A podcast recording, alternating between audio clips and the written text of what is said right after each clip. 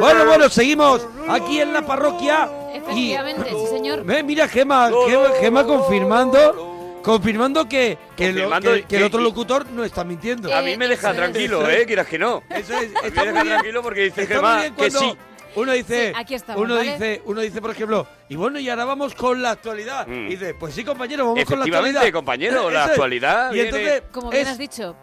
el apoyo al otro locutor sí, no dejarlo, tranquilo. en no dejarlo tirado. Tienes una camita, tienes a Eso alguien que te es. está recogiendo y dices, es. bueno, Que te escucha al menos. y Eso que es. está dando la cara por ti, que no es mentira lo que has dicho, No, que vamos es a la verdad. actualidad de verdad. Bueno, pues es la siguiente hora de la parroquia donde celebramos el cine sin de la parroquia. Oh. ¡Sí, señor!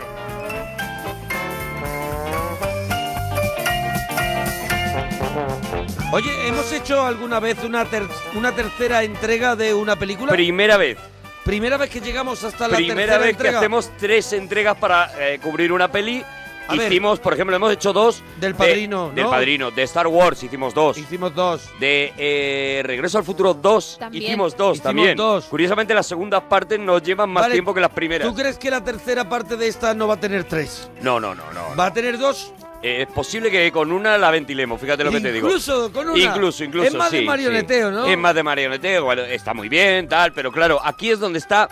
Aquí es donde Aquí está es el donde está corazón de Star épica, Wars. ¿no? La Eso épica, el- Aquí está toda la filosofía, Eso toda la épica, toda la historia personal. Es que esta película está cargada de información que luego después eh, se relaja porque en la siguiente Claro. ya lo sabemos, ya sabemos muchas cosas, ¿no? Pero aquí es donde por eso nos estamos liando tanto, nos estamos metiendo. eh, el otro día estuvimos analizando qué es la fuerza, por ejemplo, que es una cosa Sí. que explicarla lleva su, lleva su rollo, lleva su momento, ¿no? Explicar la creación de Vader y cómo, eh, cómo Lucas, como hemos contado, eh, se toma ya el personaje de Vader como el prota de esta saga y, Sí, y sí, cómo empieza cambio- a darle una profundidad. Eso es el cambio Claro. y la y, y el rollo shakespeariano y todo que, Todo, que todo empieza esto. a surgir en Claro, la- claro. Todo esto en está la- en esta segunda peli, ¿no? parte que no que no en vano para muchos es la mejor de Epi- toda la episodio saga. 5 Episodio 5, eso es. episodio 5 eh, la segunda parte para, para La los anteriores Segunda parte para los viejunos, eso es. de-. Segunda parte para la gente muy mayor como nosotros, pero en realidad sí, en realidad es el episodio 5 de la Guerra de las Galaxias, de la saga de Star, Wars. y es, la tercera entrega del especial El Imperio contraataca.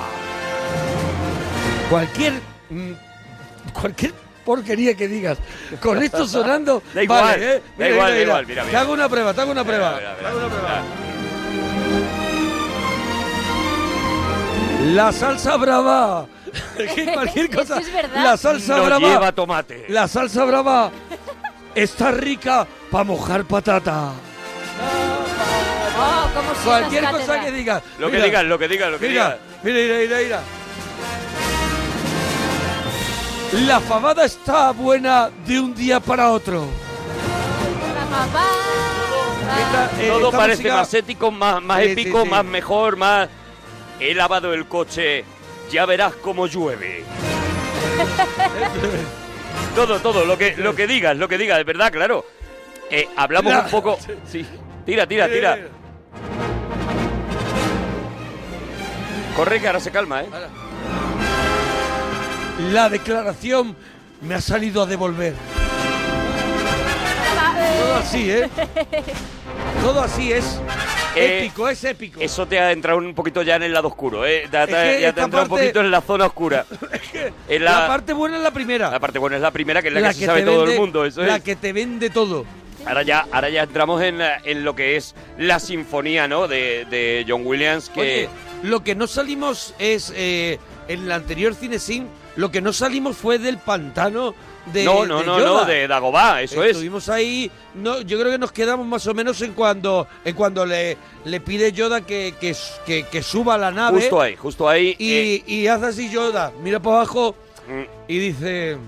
dice, está, está, tor- eh, está torpecito, está el verde. muchacho está tierno está todavía. verde cuando el que está verde es él. Claro, claro. Dice, el, el "Está chaval verde". está tierno y de hecho ese es el gran problema, ¿no? Ahí asistimos a otro de esos momentos inolvidables de Yoda cuando dice hazlo o no lo hagas, pero no lo intentes. Que eh, eh, eh, ya explicábamos cómo efectivamente la fuerza es eh, no solamente tu capacidad para mover esa energía que rodea a todos los objetos, sino eh, la capacidad para creer que puedes hacerlo, que eres capaz de hacerlo, ¿no? Y esa, esa capacidad es la que te dará la eh, posibilidad de mover hasta elementos gigantes como esta nave, pesados como esta nave, a Y pesar de que tú seas un flojo, ¿no? O sea, un pequeñico. Y también la capacidad esa que decíamos de, de saber dónde, dónde están ocurriendo las cosas. ¿no? Quién, por ejemplo, lo que decías, sin ver, saber quién va en esa nave, ¿no?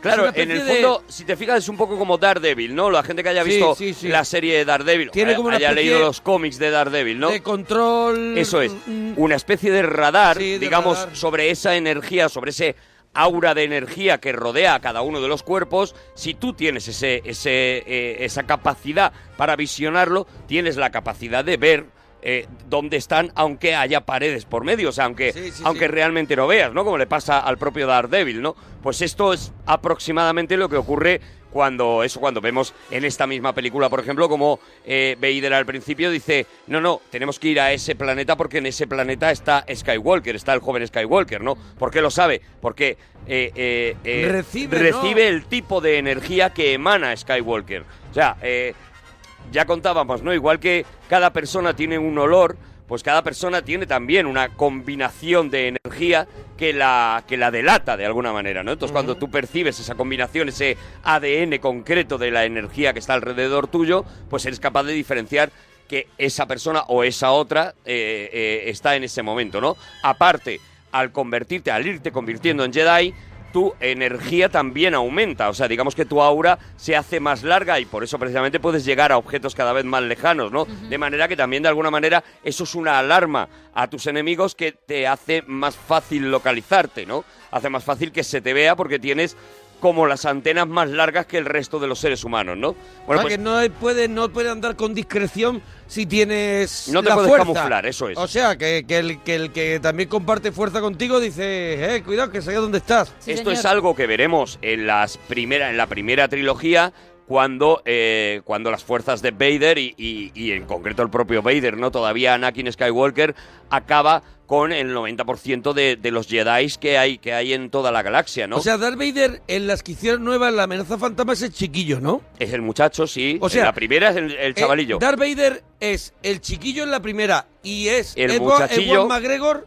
No, Ewan McGregor Es- es, es- Obi-Wan Obi-Wan Kenobi. Kenobi. Es eh, ah, no, el- Christensen. ese, Christensen es en la, en la segunda, ¿no? Eso es, eso es. Y ese es Darth Vader. Ese es Vader, claro, eso es. En la tercera de esas, eh, de, de la, de la, eh, de la eh, tiradita venganza esa. de los Sith, eh, veremos cómo Sí. se convierte. Acaba, de hecho, esa con el- la conversión en el Vader que, que conocemos, ¿no? Después de, de aquella batalla con, Obi-Wan ¿no? Kenobi en, e- en ese planeta eh, volcánico en el que cae en el fuego, queda mm, quemado prácticamente entero y mutilado por la batalla y entonces es cuando le construyen toda esa armadura que ahora vemos como, Mm. como Darth Vader, ¿no? Por eso eh, es muy interesante, por ejemplo, en esta película cuando le vemos cómo vive prácticamente en un pulmón, Sí. eh, que se claro, que convierte en un necesita, trono. necesita, es como. es Si él como se la quita la máscara, Es como la película El chico de la burbuja. Eso es, ¿Te claro. acuerdas la película? Sí, sí. El chico de la burbuja que era John Travolta que vivía metido, Metido en una esta de plástico. Metido en la burbuja esa de plástico y no Eso podía es. salir. Bueno, Pues exactamente Vader- igual vi- vive Vader, lo que pasa es que él,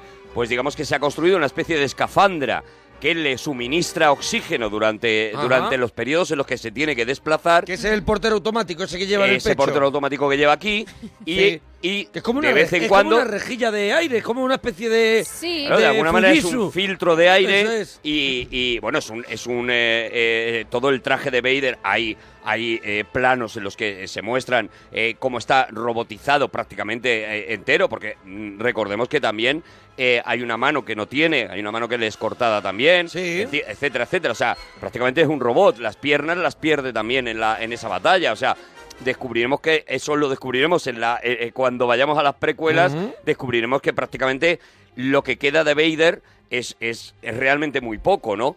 Por eso en esta escena del principio de la película, en la que vemos simplemente, le vemos un momento sin casco y vemos esa especie de nuca llena de cicatrices, pues lo único que, que entendemos es que hay una historia detrás de Vader. Todavía no, no la sabemos y... y- y- Y, y una, pregunta que nos salimos para. Igual no, hay no, cuarta parte del Imperio contraataca, igual tenemos que hacer el cine Bueno, sí, ya la está, cuarta sí. parte, pero.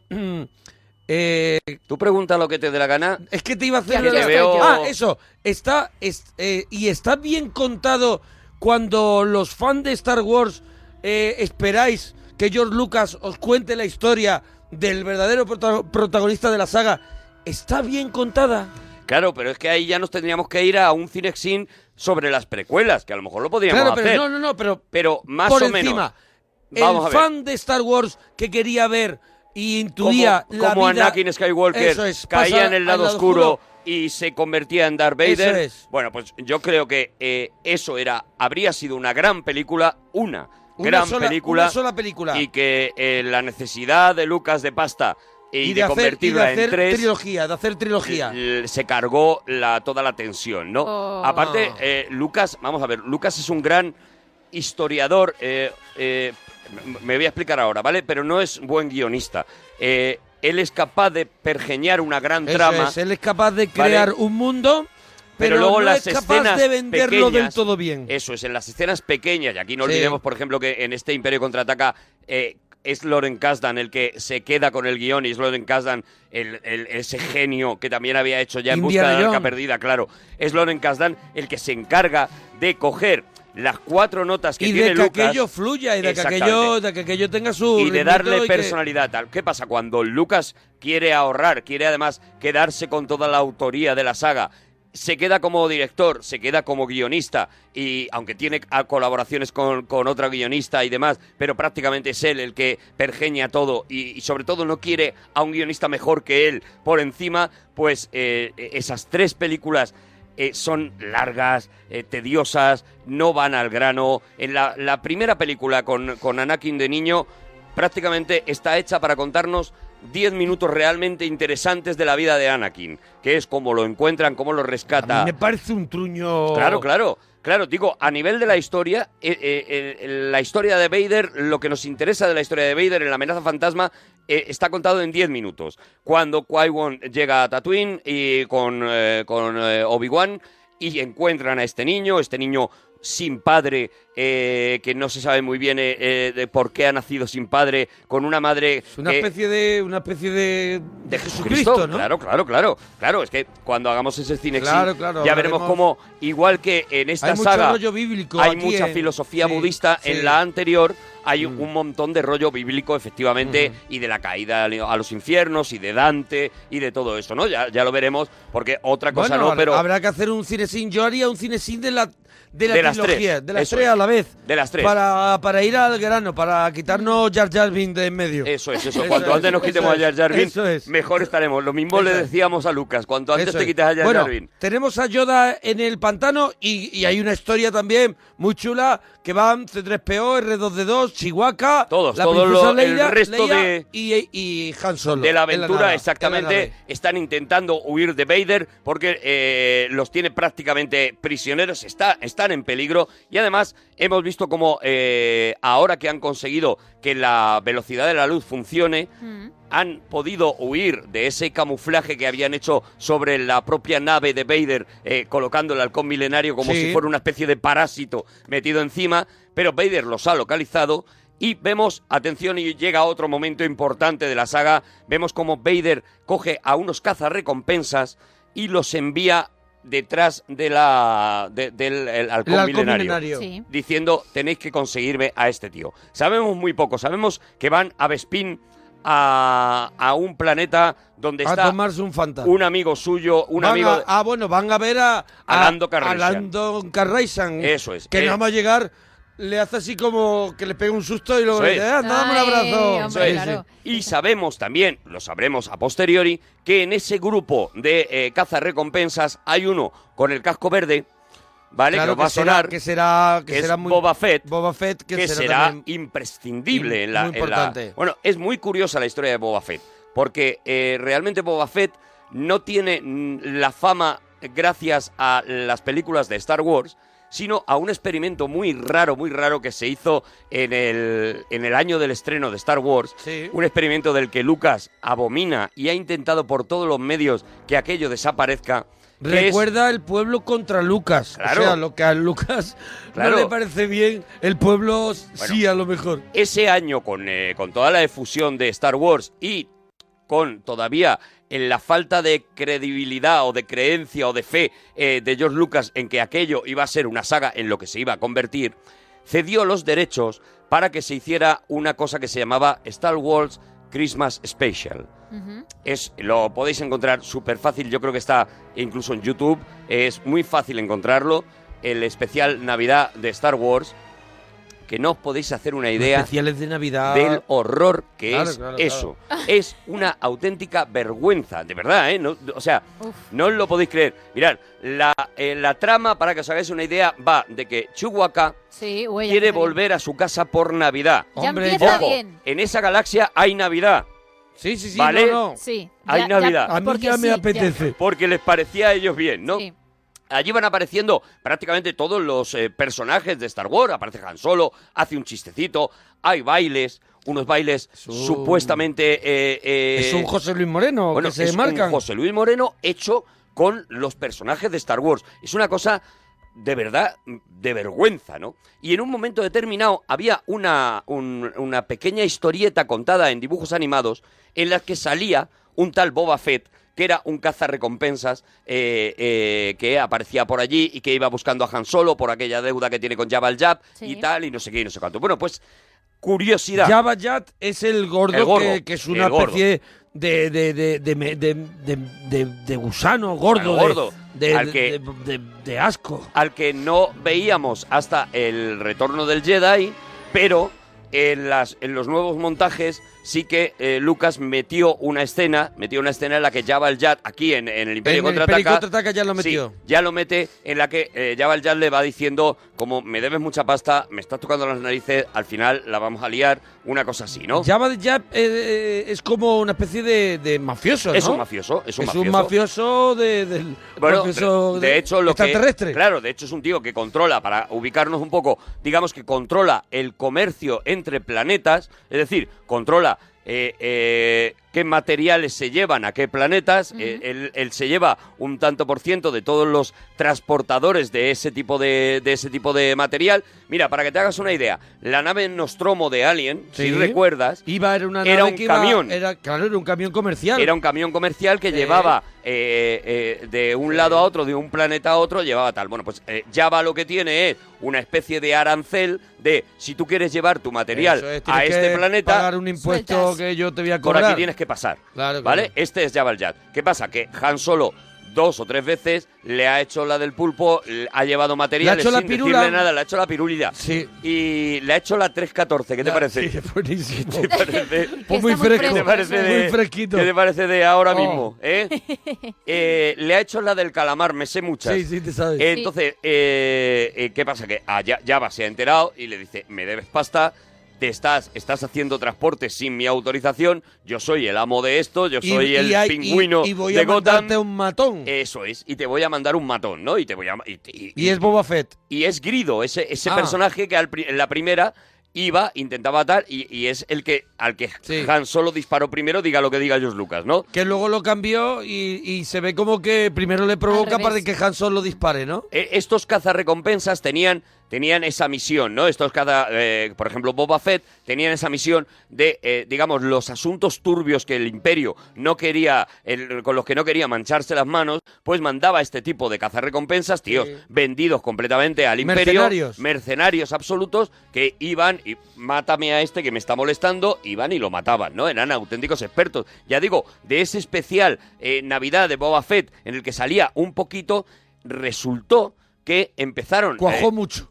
tanto que en las jugueterías empezaron a pedir el muñeco. Madre Claro. mía. Empezaron los niños a decir, yo quiero el muñeco de ese que salió en el especial de Navidad. Eh, eh, la demanda fue tan brutal que llegó a oídos de, de George Lucas Que le gusta el que dinero. aquello estaba gustando y Que que, le él gustan decía los más muñecos". muñecos para vender Por exactamente Claro, claro, claro. y eso es lo que justifica en principio que Boba Fett aparezca ya en el, en el Imperio contraataca ya con un papel un poquito más relevante. Luego sabremos, no solamente él, sino que eh, su padre, pues ha sido un personaje absolutamente imprescindible para toda esta historia que estamos contando. Pero eso lo contaremos cuando Bueno, hagamos, hablemos de las Oh, precuelas. bueno, y ahora, el, el Landa Carrisian este, Sí, ¿este señor quién es? vale.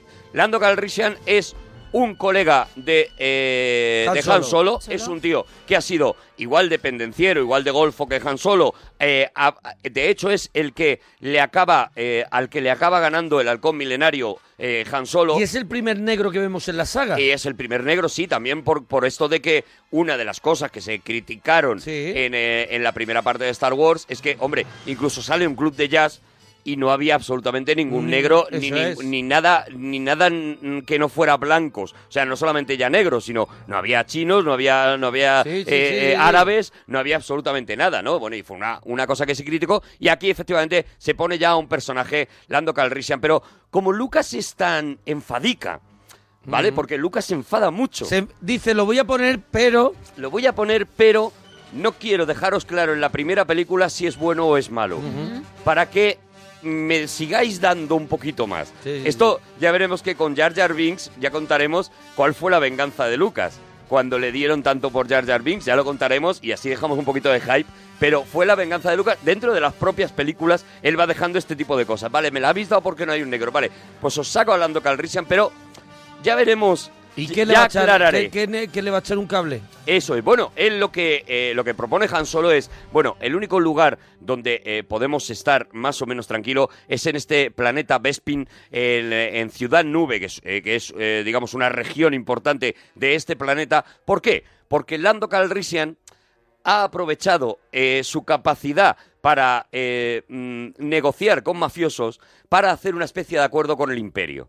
El eh, es, yo eh, no me voy a meter con el imperio, yo me permanezco neutral en esta guerra de Jedi contra el imperio, de rebeldes contra el imperio, yo te garantizo que mi ciudad está fuera de esto, a cambio tú me dejas en paz, me dejas mi ciudad, que no me la toque nadie y que aquí haya digamos, protegido por el imperio, digamos que, que una especie de aldea gala de, que está fuera de toda esta guerra, ¿vale? Sí, sí, sí. Eh, bueno, en la aldea gala eran en contra de los romanos, aquí ni eso. Aquí somos neutrales, no nos metemos en nada y estamos fuera de todo el, de todo el rollo, ¿no? Por eso Han Solo propone... Es un poco ir- marinador. es Esto marinador. Es, esto es marinador, eso es. Marinador. Lo has definido perfectamente. Es. Creo que Lucas lo definió igual. Es. Cuando escribió el guion dijo, vamos a hacer una especie Una de marinador. de marinador.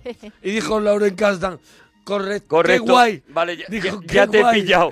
Ya te he pillado. Bueno, eh, aquí vemos eso, efectivamente, como Lando Calrissian eh, eh, les puede ayudar, pero a, a Leia eh, le mosquea muchísimo este personaje, no le da ninguna confianza. Vemos también como Boba Fett va Sí. detrás de la nave y, y, y sí ha conseguido seguirles más allá de la velocidad de la luz. Y volvemos a Dagobah porque Luke Skywalker, que no ha conseguido levantar esa nave por la fuerza y del que Yoda está convencido que todavía no está preparado, se empeña en que se tiene que ir porque sus amigos están en peligro. Él ya empieza a percibir cosas.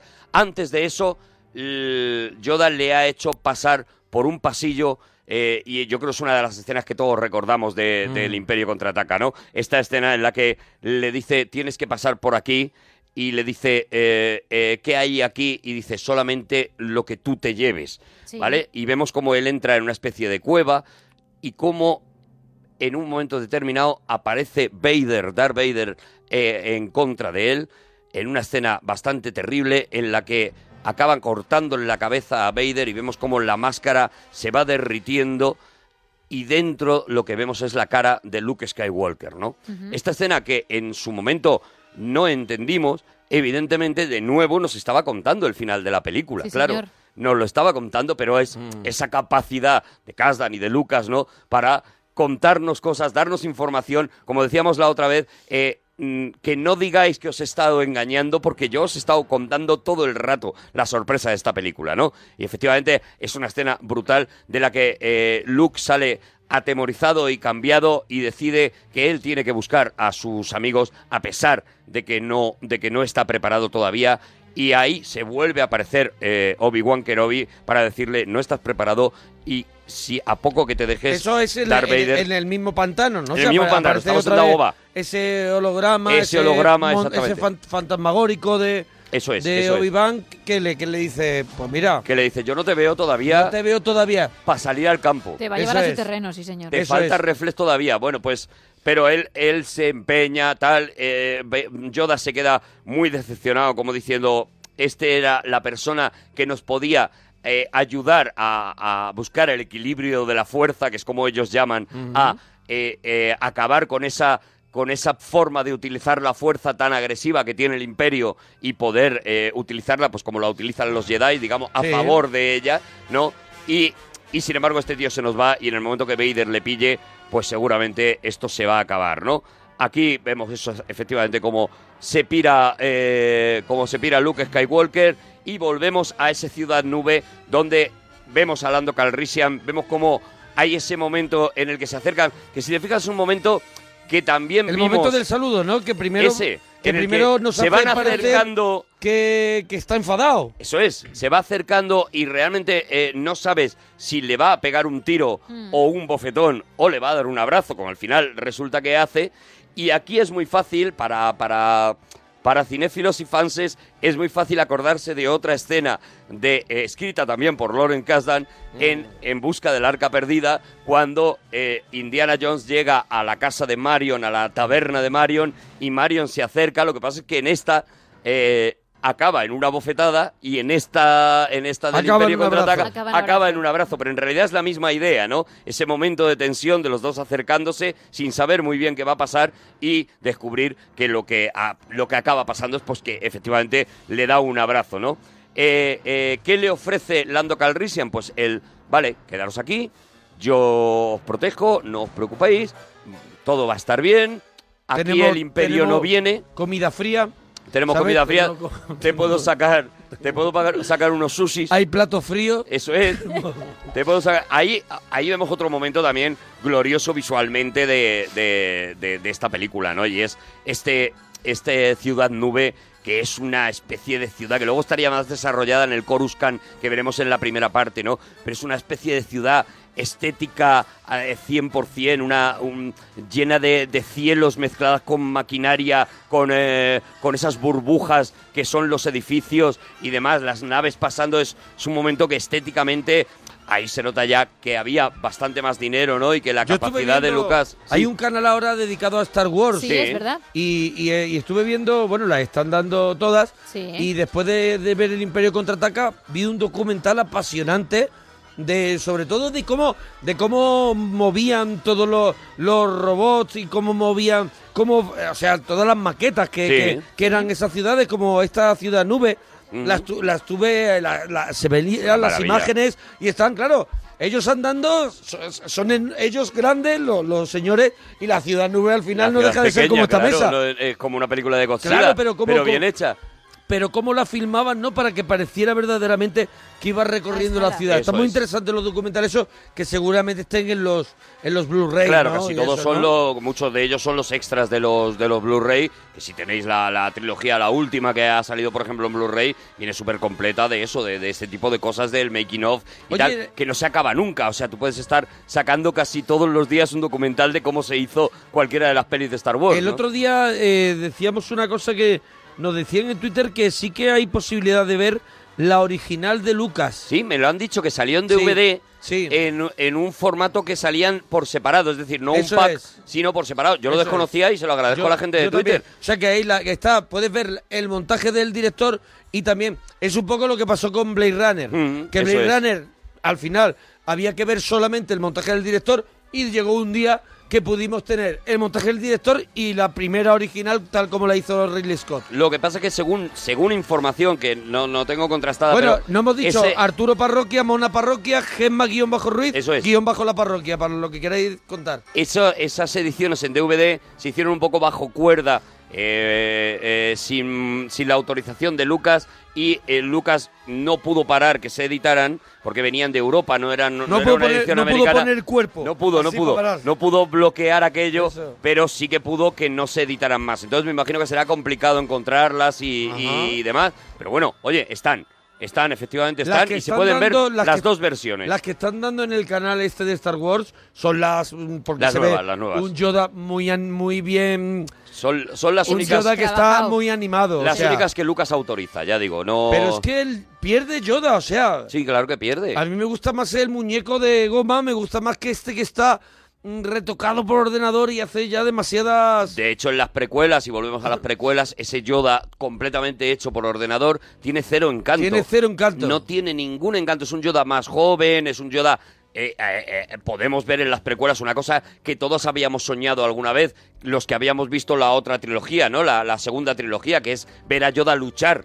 Y, Mm. y- y es una cosa que tú, claro, te imaginas cuando ese tío tan pequeñito que ha sido maestro de todos los Jedi, prácticamente de los mejores Jedi del mundo, eh, pudieras verle coger un, un arma, ¿no? Coger una, una espada láser y poder ver cómo peleaba Yoda, pues en un momento súper esperado, ¿no? Y sin embargo, ese, ese Yoda por ordenador, pues mm, te baja Daba muchísimo, muchísimo sí. la tensión y la ilusión, ¿no? De ver a, de ver a ese Yoda que además luchaba contra Christopher Lee, con lo cual ya era como, como todo maravilloso, ¿no? Y sin embargo, no, no, no, la escena no quedaba, no quedaba bien, ¿no? Bueno, eh, tenemos a Luke que le acaban de decir que se ha ido ya de Dagobah, le acaban de decir no quiero perderte como perdí a tu padre, le acaba de decir Obi-Wan Kenobi, Sí. todo, todo nos va aproximando hacia donde todos sabemos que vamos, ¿no?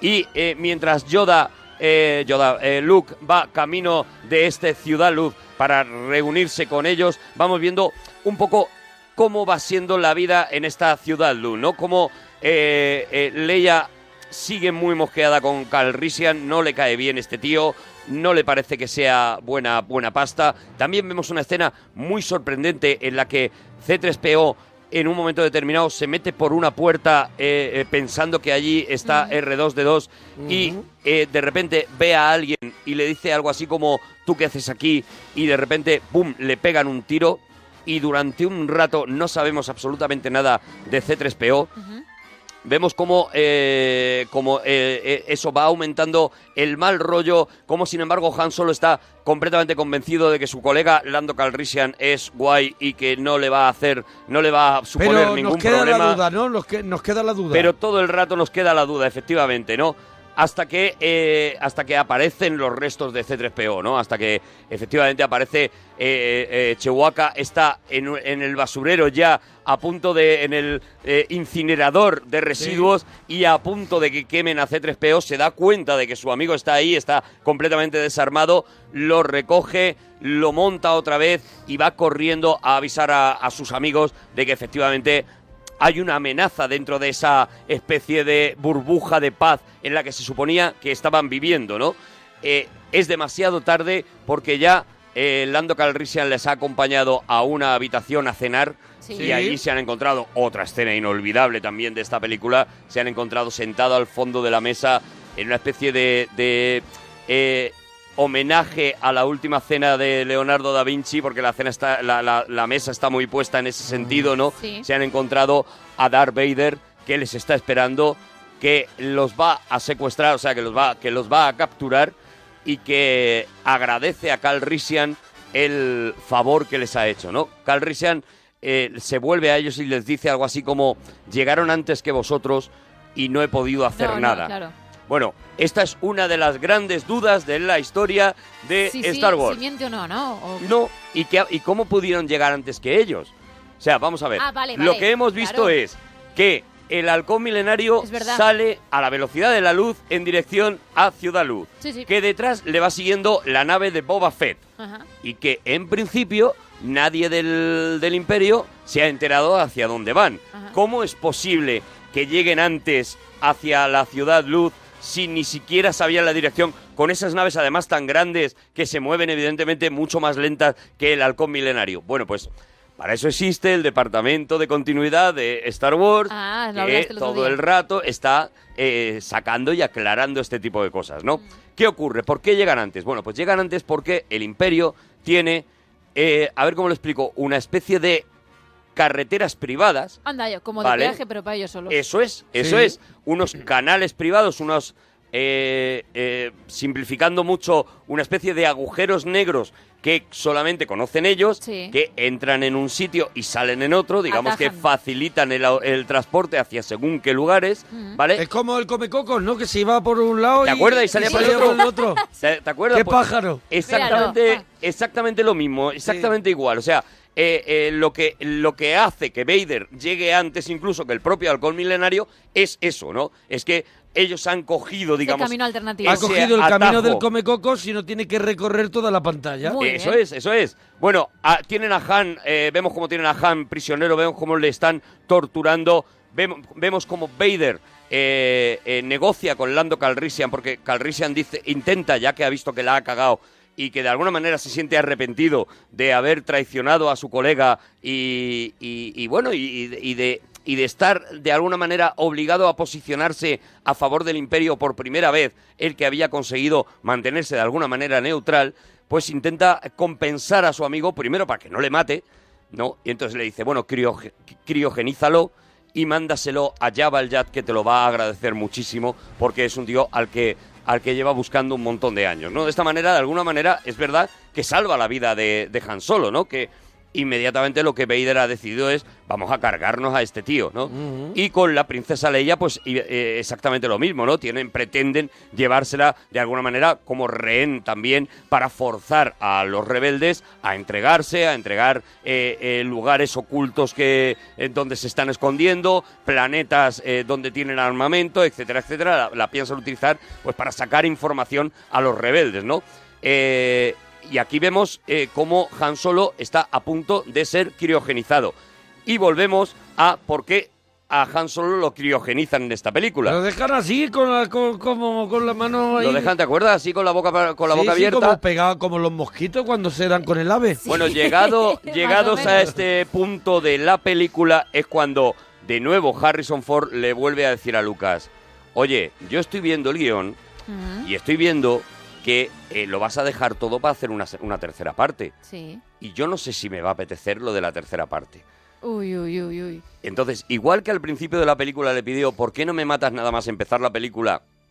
Y ya hace Y ya la está, peli ya sin lo mí. que te dé la gana. Sí. Aquí lo que le ofrece eh, Lucas es, mira, vamos a hacer una cosa, te criogenizo, si eh, eh, tú no puedes hacerme la tercera parte, Si estás muy liado Ahí te con lo quedas. de Indiana Jones. te dejo en el adoquín, exactamente, Claro. te dejo ahí en el adoquín y solo me tienes que hacer la escena del final en la que te liberas, Mm. ¿vale? Y ya está, solo te voy a pedir que me hagas esa escenita porque me tienes que cerrar la saga, ¿vale? Pero mi- te dejo toda, todo el, im- el retorno del Jedi, te dejo criogenizado. Si por lo que sea tú ves que te viene bien y que a lo mejor de dinero pues Te compensa. para tapar agujeros, Por lo que sea que a lo mejor quieres hacer cambiar la solería del cuarto de baño. eso Por es, ejemplo. eso te es. compensa. Bueno, pues efectivamente por eso es por lo que criogenizan en esta película a Harrison Ford, por la posibilidad de que no pueda hacerlo, ¿no? Y aquí llegamos a otra escena que todos recordamos, que es el momento en el que lo van a criogenizar y por fin Leia y Han Solo, digamos que se confiesan su amor, ¿no? Oh. Es esa escena maravillosa en la que Leia le dice, te quiero, y Han Solo le responde, lo sé. Bueno, esta escena también tiene una historia, ¿no? Sobre el guion, Lucas, el propio Lucas, había escrito Te quiero y yo a ti, Claro, claro, es que ¿vale? sería Que es lo lo que sale, lo que sale lógico, ¿no? Que es lo de. Que es lo que. A ver. A Lo que se ha dicho toda la vida. Lo que se ha dicho Y toda lo la que vida. Y lo que, no dice y lo que no contesta un chulo. Claro. ahí vamos, claro. Claro, pero precisamente eso fue lo que dijo Harrison Ford. Él se escudó en que ya hemos dicho que el director era un director que cuidaba mucho los, a- los, actores, a los personajes y tal, y se escudó en este director para Irving decirle... Kessner, ¿no? Irving Kessner eh, se escudó en, en eso para decirle, oye, yo no veo a Han Solo diciendo... Haciendo de "Y yo a Richard Gere, ti". ¿no? Haciendo Claro. un- una de esas de otoño en algún sitio. Yo no veo esto y tal. Entonces aprovecharon justo que Lucas ese día eh, no había ido al rodaje. Rodaron, por supuesto, el te quiero y yo a ti. Hicieron Rodaron. una alternativa. Eso es. Y rodaron esta frase que es de eh, el propio Harrison Ford. Harrison Ford casi siempre pone cosas suyas en las películas. O sea, recordamos, por ejemplo, como en, eh, en, en- en Busca del Arca Perdida, la famosa escena en la que eh, eh, llega el tío ese con la espada gigantesca y se lo carga de un tiro y, y se va. Sí. Es una idea también de Harrison Ford, ¿no? Bueno, pues aquí su aportación es este eh, te quiero, lo sé. ¿No? Cuando Lucas vio la, la Y escena se que va habían... así como Rafael. Eso es. Se echa el chaleco así al hombro. y se tocaba así la Y se carita. toca con los se deditos. toca la carita. Cuando Lucas vio la, la escena, eh, no la quiso bajo ningún concepto. Dijo que estaban completamente equivocados, que, que esa escena iba a provocar que el público se riera en un momento que era muy dramático, porque eh, en ese momento a Han Solo lo iban a, Lo, criogenizar. lo- lo iban a dejar Claro, muñeco. y él tenía muchísimo miedo de que eso no pasara. Aún así, eh, accedió porque Kessner y, y Harrison Ford se pusieron muy pesados con ello. Y Kasdan le dijo, a mí me gusta mucho también, o sea, es Lucas el único que se oponía a ello. eh, eh, accedió a poner la escena en los pases previos que se hizo de la película A y ver dijo, qué tal, ¿no? dijo, mira, si funciona la escena, yo no, la- no la voy a quitar Mm. por una cabezonería mía, pero en el momento que escuche risas, en ese momento cuando diga lo sé, escuche risas, la escena va afuera y Harrison Ford dirá te quiero y yo a ti y todo lo hacemos como a mí me gusta y demás, ¿no? Y efectivamente cuando salió de los pases de, de los primeros pases estos que se hicieron para prensa y para pocos más, ¿no? Para unos cuantos elegidos, resultó que casi todo el mundo salía con esa escena en la cabeza y que casi todo el mundo se acordaba diciendo- del te quiero, lo sé, ¿no? Que ya se ha convertido, bueno, sabéis que hay alianzas en las que uno de los dos eh, novios lleva I love you y el otro I know, eh, eh, hay almohadas de, de estas de cama separadas en las que en un lado pone I love you con la eh, diadema de la princesa Leia y en el otro I know con la pistola de. Han Solo. Bueno, se ha convertido, si pones en, en Google eh, eh, merchandising I love you, I know, te van a salir 150.000 cosas Pues que te mira, voy a podrías a comprar. comprarme Pues sí, mira, de voy a buscar yo. Pues nosotros los frikis lo hacemos. Sí, sí, sí. ¿Sabes? Que echamos las tardes en eso, ¿no? Bueno, ¿qué ha pasado? Eh, eh, vemos el momento de la congelación, ese momento mítico también, hecho, hecho con una fotografía brutal, con unos rojos que salen del, del suelo, eh, mezclado con los, con los grises que, que rodean a toda esa sala en la que Han está siendo criogenizado. Y vemos cómo eh, Lando, nada más sacar esa especie de, de, de masa en la que está metido ahora, esa puerta gorda en la que está metido ahora Han Solo, eh, comprueba que está vivo, ¿no? En un, en, un- en un registro que tienen, Sí. comprueba que está vivo y vemos como efectivamente a Han Solo se lo van a llevar camino de, el, Se lo, de, de plan, Jabba se lo llevan como una, como una tableta de turrón. Eso es, tal cual. Tal cual, como una tabletita, una tabletita de como turrón. un adoquín de eso de, Como un adoquín de Zaragoza. de Zaragoza. Se lo eso llevan, es, sí, sí, sí. eso es, eso es. Entonces, en este momento también descubrimos otra cosa. Luke ha llegado a Ciudad Nube. Luke por fin está y está recorriendo los pasillos buscando a, a- sus Han. amigos, a Han y a todos, ¿no? Se, eh, Luke consigue ver cómo Vader se está llevando a Leia entiende la traición, entiende de alguna manera la traición de Lando Calrissian, qué es lo que ha pasado, y eh, eh, Lando, sin embargo, acusa, avisa a su comandante y de que eh, avise a Luke de que puede liberar todavía a sus amigos, de que los va a llevar O sea, que- a la nave. Lando que, aquí que se Lando redime. está entre malo bueno, Eso no es, sabemos. Eso es. Aquí está en momentos en los que se redime, en momentos en los que está colaborando claramente con el Imperio y no queriéndose mojar, digamos, ¿no? Está dejando que las cosas lleguen al límite de la congelación de, de, de Han Solo, por ejemplo, con tal de no ceder ante el Imperio, de no oponerse a Vader y pegarle un tiro allí mismo delante, ¿no? Cuando lo tiene, ¿no? Bueno, pues eso, eh, vemos eh, cómo eh, Luke va en busca de sus amigos y a partir de aquí, queridos amiguitos, nos metemos en uno de esos momentos que nos uf. han hecho nos han hecho ser de Star Wars y nos han hecho adorar esta película, ¿no? Nos metemos en ese momento en el que vemos la primera pelea entre Vader y Luke Skywalker, entre el que luego sabremos que será Anakin Skywalker. Eh, vemos una pelea eh, en la que no solamente eh, por fuerza gana Vader, por control gana Vader, eh, como Vader va mm, arrancando objetos de detrás de Luke Skywalker para tirarlos contra él, como evidentemente maneja mucho mejor el sable láser, cómo lo rinde, lo tiene completamente rendido y cómo cuando lo tiene completamente rendido, algo para a Vader a no cargarse a ese tío, ¿no? Algo lo detiene y lo que hace es eh, darle una charla decirle Le mete destino- una chapa, le mete es, una le mete una chapa. Lo tenemos. No te ¿eh? voy a matar, pero eso es. te Y voy a meter una chapa. lo tiene ya completamente acorralado, le ha cortado la mano además eh, eh, en uno de los momentos, hemos visto cómo le ha cortado la mano, lo tiene completamente acorralado y ya digo, en lugar de matarle, que sería lo normal, pues llega este momento. Pues sí, la sorpresaza y una de las frases también más famosas, aunque no hayas visto la peli. Jamás me uniré a ti. Si conocieras el poder del reverso tenebroso, Obi-Wan no te dijo lo que le pasó a tu padre. Me dijo lo suficiente. Dijo que tú le mataste. No, yo soy tu padre. Eso no es verdad. Es imposible. Examina tus sentimientos. Sabes que es verdad.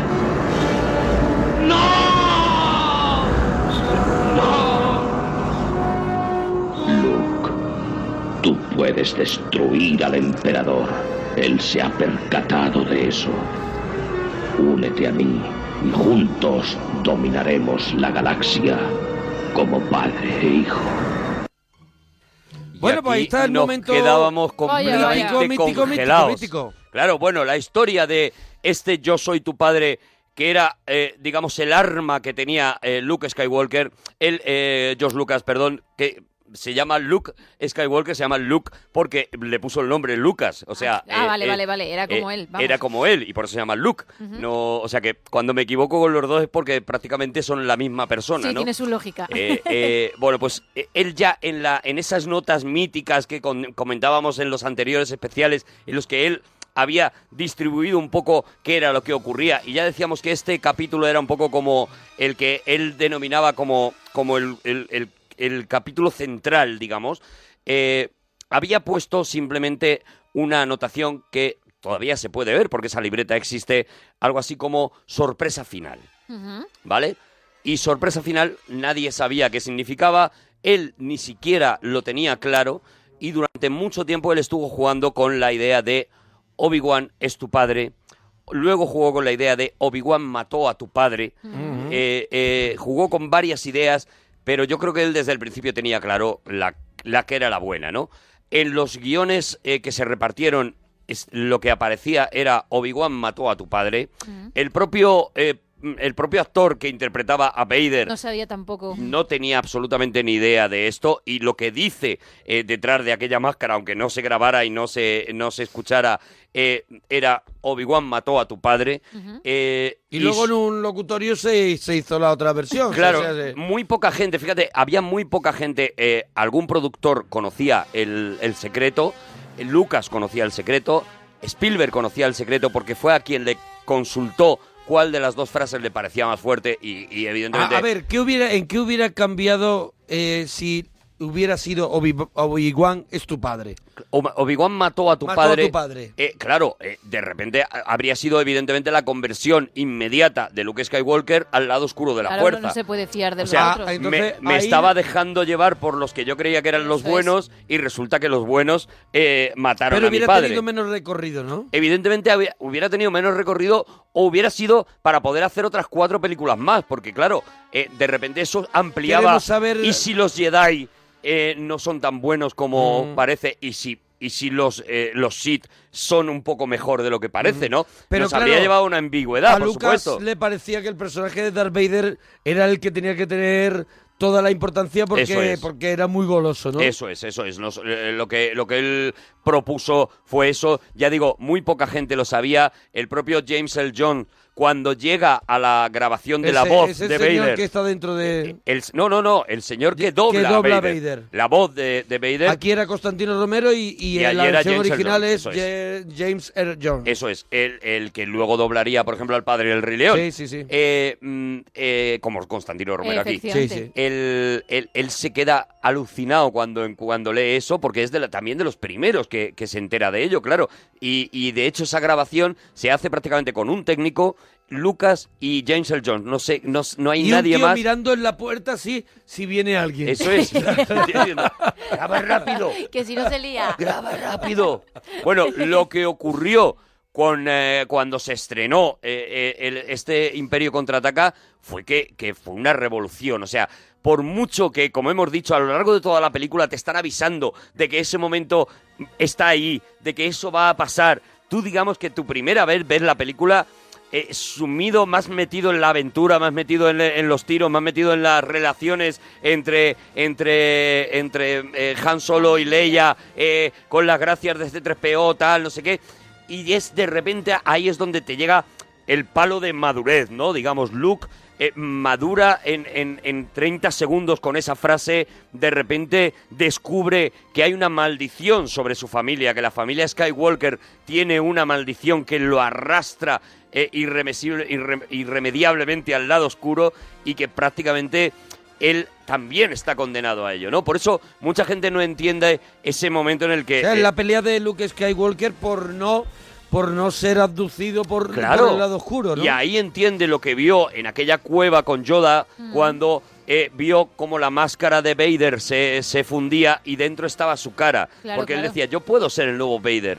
Incluso ve como eh, él ya tiene la mano cortada igual que la tiene Darth Vader. Es decir, estoy a un camino. Si te fijas, una de las cosas que estéticamente hace esta película es que eh, eh, Luke Skywalker se pasa más de la mitad de la película, toda la última parte de la película, vestido ya de negro. Durante todo Star Wars le hemos visto de blanco. La película empieza con él de blanco, Sí. pero a, a partir de que vuelve de Dagobah, vemos como ya está vestido de negro y esa, Sí. toda esa batalla la va a hacer vestido de negro ya. Es, Con la es- excusa de que me, me- de que me hace más delgado. De que Ya- me hace Con la excusita esa. El negro vale- puede con todo, te combina es. con cualquier cosa. Eso es. Porque dice, la espada la tengo verde y con el blanco es que no me luce. No, No, me luce, eso es. Entonces, eh, eh, bueno, pues eso, ahí vemos ese momento. Mm, Decía, mucha gente no entiende por qué Luke se tira a ese abismo, se deja caer a ese abismo y eh, efectivamente es un suicidio. Es un intento de suicidio. Es todo lo que ha pasado por la cabeza de Luke es, si yo sigo vivo, yo acabo en manos del mal eh, irremediablemente porque soy un Anakin, porque soy un Skywalker, perdón. Y, y no quiero eso. Y la única manera de no acabar traicionando a mis amigos, traicionando a mi familia, traicionando a todos, es tirarme por, o sea, suicidarme. No se suicida, no muere. Vemos como es, una- es una- rescatado. es una especie como eh, el, el padre Carras en el, en sí, el, en claro. el exorcista. Llevo el demonio dentro. Cuando ya la niña le pasa el demonio, él prefiere saltar por la ventana es. y morir para no tener la maldición. o Eso sea, para es. intentar... Está contado de una manera muy sutil, pero en realidad eso es lo que ocurre. Mm. Y lo que ocurre es que efectivamente, claro, los héroes no mueren, él cae por esa especie de desagüe, es recogido por Que nos Lando tenemos que Calrissian, ir, que está ir. en la nave, y Sí. nos vamos al hiperespacio Eso porque llegará el retorno del Jedi. ¡Oh, qué maravilla, eh! Oh. Si te ha gustado, nos lo cuentas. Sí. Nos lo cuentas en Twitter, arroba Arturo Parroquia, arroba Gemma guion bajo Ruiz, arroba Mona Parroquia y guion bajo la parroquia. Han hecho falta tres cinesines, pero yo creo que Para está contada. Yo creo que está contada. ¿Habrá retorno del Jedi? Tendremos que hacerlo, claro. Bueno, Ahora pues- hacemos un respiro de Star Wars y Eso volveremos es. con el con el retorno del Jedi. Bueno, parroquianos, pues nada, Adiós, ahí os dejamos bonitos, que con la esta os acompañe. con esta música, ahí os dejamos con esta música que da gloria escucharla.